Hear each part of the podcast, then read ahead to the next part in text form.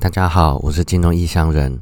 上个礼拜有对国内的 ETF 来做一个很简单的介绍。上个礼拜讲的是有关前沿的部分，这个礼拜就把它进阶，开始每一档讲的稍微细一点，还有做一点的比较，像同类型做一点比较这样子。好，一开始的话就是先讲大家最熟悉的台湾五十系列。这个部分呢，台湾五十其实它不能代表台湾加权，它追踪的是富时台湾证交所台湾五十的指数哦，它不是追踪加权哦，对，但是大家已经对它已经很熟了，就零零五零，大家都几乎有在投资人几乎没有人没听过了。这样像这样蓝筹的部分，在台湾有投投资台湾的有三档，一个是就远大台湾五十的零零五零嘛，那另外一个。第二个是富邦台湾采集五十，哦，同样是追踪富时台湾证券交易所台湾五十这个指数。第三个是兆丰的蓝筹三十，它追踪是蓝筹三十，呃，不是五十哦，所以绩效跟指标其实是会有一些不太一样。跟蓝筹类似的还有就是摩台，就是追踪摩台的。那追踪摩台的有两档，富一个是富邦摩台，然后另外一个是元大的 MSCI 台湾。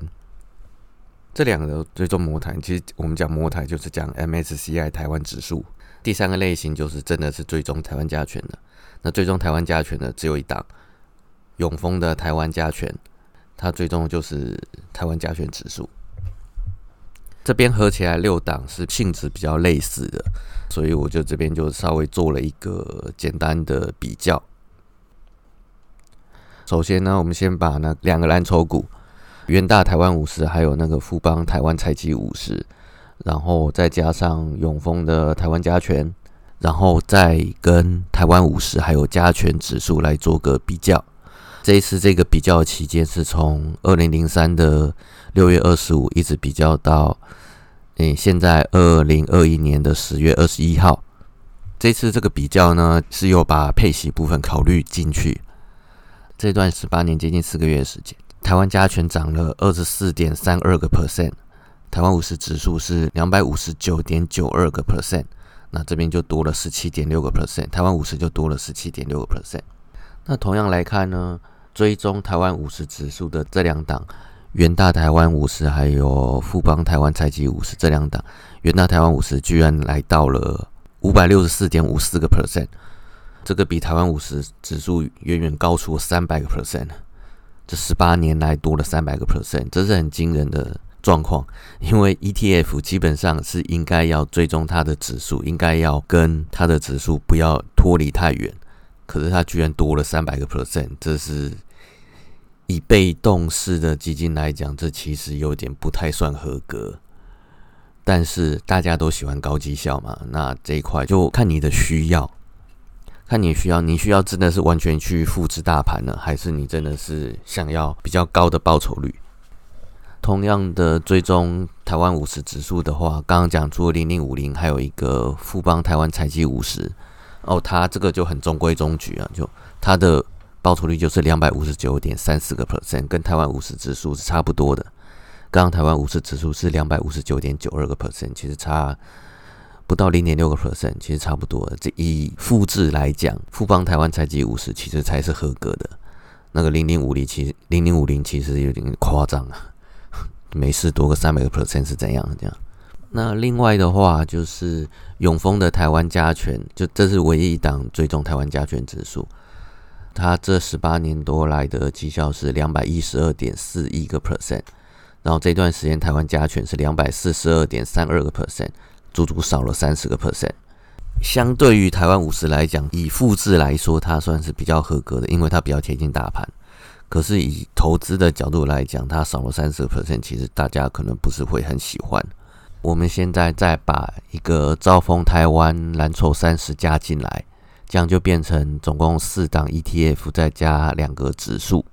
那因为兆丰它是从二零一七年的三月三十一号，对。二十一七年的三月三十一号才开始发行的，所以我们时间就没办法像刚刚从二零零三开始拉。那所以现在这一段的比较期间，就是从二零一七年的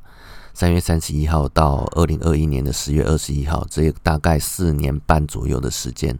那这四年半左右的时间呢，我们可以看到，兆丰台湾国际蓝筹三十的基金，它是有九十三个 percent。那这部分的话，跟台湾五十比起来的话，它其实应该要跟蓝筹三十比啦。但是因为现在我们要做相对应的比较，所以还是用台湾五十来比。台湾五十这一段时间是涨了八十二点八二个 percent，那九十三到八十二其实多了大约十点一八个 percent。那这个表现其实还不差，而且算是贴近大盘。相对于其他三档，就是两档追踪台湾五十指数的，还有一档追踪加权的，这三档其实都破百。元大的零零五零就一百一十四点五六，那远超过刚台湾五十的八十二点八二，多了大概三十二个 percent 左右。那富邦台湾菜鸡五十则是一百一十五点六八，这个比零零五零多了大约一点一二个 percent。以四年半来讲，一点一二个 percent 其实可以算差不多啦。可是永丰台湾追踪台湾加权的这个永丰台湾加权 ETF 的话，它的报酬率就只有一百零四点九二。以它追踪的加权指数这段时间涨七十二点一四来讲，说它也是多了大约三十二个 percent 左右，三十二点七八个 percent 这样子。那其实是差不多了。可是整体来讲，你会发现这段时间台湾五十就是比加权多了十个 percent。所以以投资的角度来讲的话，那大家还是会比较偏向台湾五十的指数，很自然的就会去选零零五零。虽然说刚刚比较这四年半来讲，跟富邦台台湾财技五十是差不多的，可是以刚刚从二零零三年一直到二零二一年这十八年的时间来看的话，它是足足多了三百多个 percent。以十八年来讲，报酬率多了三百多个 percent；以四年半来讲，报酬率其实差不多的。其实没有什么理由会特别去追踪台湾财技五十，哎，这是以投资的角度来看。但是你如果以那个复制的角度来看，那富邦台湾财技五十其实是比较好的。这完全看你是你要的是什么，你要的是报酬，还是你要的真的是贴近大盘？好，那刚刚讲这些资料，其实你全部都可以透过那台湾证交所的网网站，还有从放 DJ 机制网。放就是 F U N D，然后 D J 就是播放音乐那个 D J，然后机制网，然后你 Google 放 D J 或是打机制网，机是基金的机，智是智慧的智，你去 Google 这几个字，其实你就会发现这个，在台湾来讲，你要找基金的资料，不管是国内的基金还是国外的基金，包含 ETF，因为 ETF 也算是一种基金嘛，你只要找这种基金相关的资料。你上这个机制网，其实资料很多，然后你要做比较也很方便。我是很喜欢用这个网站的，简单又快速，就可以查到你要的资料。以目前这种角度来看，如果你是追求报酬率的角度的话，就唯一选择就是零零五零了。以追踪类似大盘的部分，唯一的选择就是选择零零五零，其他的就不用看。如果你想要复制台湾五十指数，那富邦台湾采集五十会比较好。要复制台湾加权的话，也只有一档了，你也没得选择，就是选永丰台湾加权 ETF 基金这样子。好，刚刚讲的是把蓝筹还有加权这部分合起来看，现在的话把摩台的部分也拿进来看。那摩台就是所谓的 MSCI 台湾指数，它这个历史也是很悠久，只是说它在之前呢 ETF 还没有那么红的时候，很多人会去跑去做新加坡那边的摩台指。好，那同样的，我们也是做了一个比较，把台湾五十就是零零五零，还有跟那富邦台湾摩根指数，还有元大的 MSCI 台湾，它叫做元大摩台基金，就是把零零五零跟这两档摩台，然后再再跟台湾五十指数，再跟三个指数，就台湾五十指数，还有加权，还有摩根台湾指数这三个指数，这样来做一个比较。那当然，就零零五零这个报酬率是真的还是很夸张，远远超越其他的指数，远远超越其他的标的，五百六十四。这个比较期间也是从二零零三年的六月二十五号到二零二一年的十月二十一号，十八年有四个月的时间。零零五零就是刚刚讲的五百六十四点五四个 percent，富邦的摩台基金它是两百二十六点三八个 percent。哦，这段时间。其实摩台只有涨六十六点六二个 percent，所以它足足也是多了一百六十个 percent。以复制来讲，当然是严重的不合格。没事超出一百六十个 percent 是怎样？那几乎是快三倍了，三倍还要再多一些，这真的不太合格。元大这个模台的部分呢，它是一百九十六点三六 percent，虽然长得没有富邦模台那么夸张，它以复制来讲，它是相对好一点。可是以投资的角度来讲，它就比富邦模台少了三十个 percent。那所以你如果想要投模台部分的话，那富邦模台会是比元大模台还要好。以这八年有四个月的绩效来看的话，会是这个样子。那你也可以很明显看到，说不管两个模台大概两百或两百出头的绩效，跟元大的零零五零五百六十四个 percent 比起来，真的是没得比啦，少了三百是要怎样呢？倒是跟刚刚的那富邦台湾财技五十的两百五十九比较接近一点点。所以单纯以投资你要赚报酬率的角度来讲，如果是把蓝筹、模台还有加权这三种类型的总共六档 ETF 来看的话，以投资的角度来讲。那唯一选择只有零零五零，因为报酬率实在太好了，几乎是别人的 double 还要再多一些。好，但是你要用复制的角度来讲的话，你要追踪台湾五十的话，那你就是选富邦台湾财基五十会比较好，它比较贴近台湾五十指数。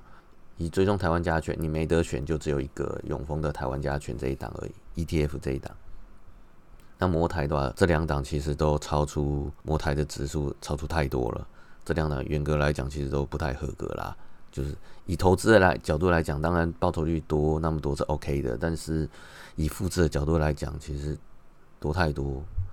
如果你是要做一些比较特殊的组合，比如说避险或者怎么样之类的话，这个可能不见得是那么好的一种选择。这样子。好，那刚刚讲了这么多，其实只有比较蓝筹跟模台还有加权而已。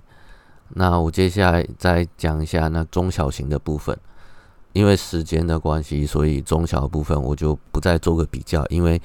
中小型其实只有两档，一档是元大中型的一百，然后另外一档是富邦的台湾中小。因因为一个是中型，一个中型，一个中小型哦，所以这其实类型不同，用来比较其实也没有什么意义啦。好，那元大中心一百的话，它追踪的就是台湾中心一百指数，它的追踪目标是指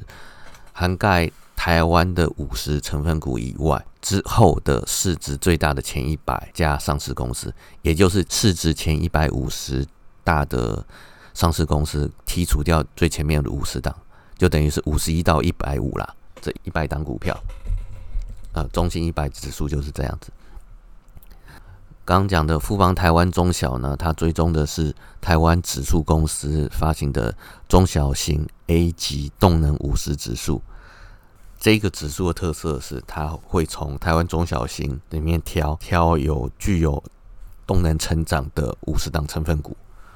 那这种就是它有经经过一种挑选，所以算是比较特殊的。你如果要选中小型台湾中小型的股票的话，以 ETF 来讲，只有这一档了，富邦台湾中小，好，它代号是零零七三三这样子。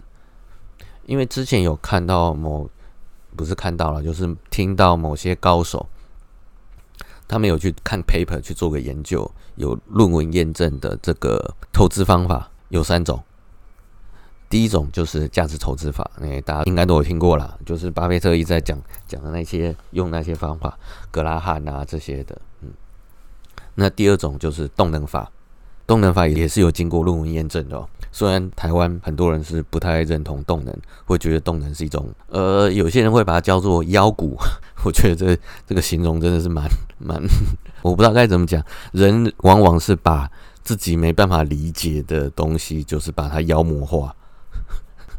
这是蛮有趣的，这个人性的部分其实可以好好的去研究一下。你会发现很多很多很好玩的事情，像是有些人就会把自己没办法控制的部分，就把它摒除掉，把妖魔化，然后让它堕入深渊。比如说，有些人觉得狮子或老虎很危险，所以我们就是要把它关在动物园，或者是放在野外。那放在野外的话，至少有做个标识，哎，这边有野生动物出没，请注意安全。嗯，就是人类的人类的特性，会把自己没办法控制的部分，分来做一个标识，做个区域，做个摒除。哎，对，好，刚讲到动能，不小心扯到这边。哎，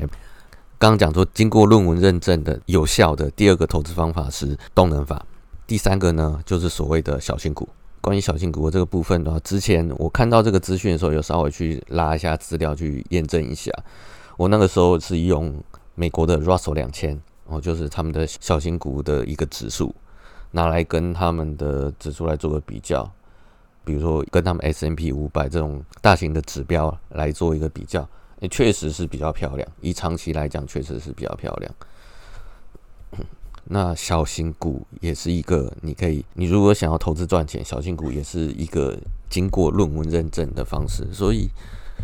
如果以这个角度来讲，富邦台湾中小其实也是可以考虑。但是今天时时间关系，所以我没有特别去把它做一个那个比较。不然这应该会蛮有趣的啦。有机会的话，我们再来验证看看，小型股在台湾长期投资会不会也会比较赚钱这样子。那今天就先到此为止，其他部分下次再讲。包含刚刚讲台湾中小这个的比较，我们下次再做吧。好，就这样，拜拜。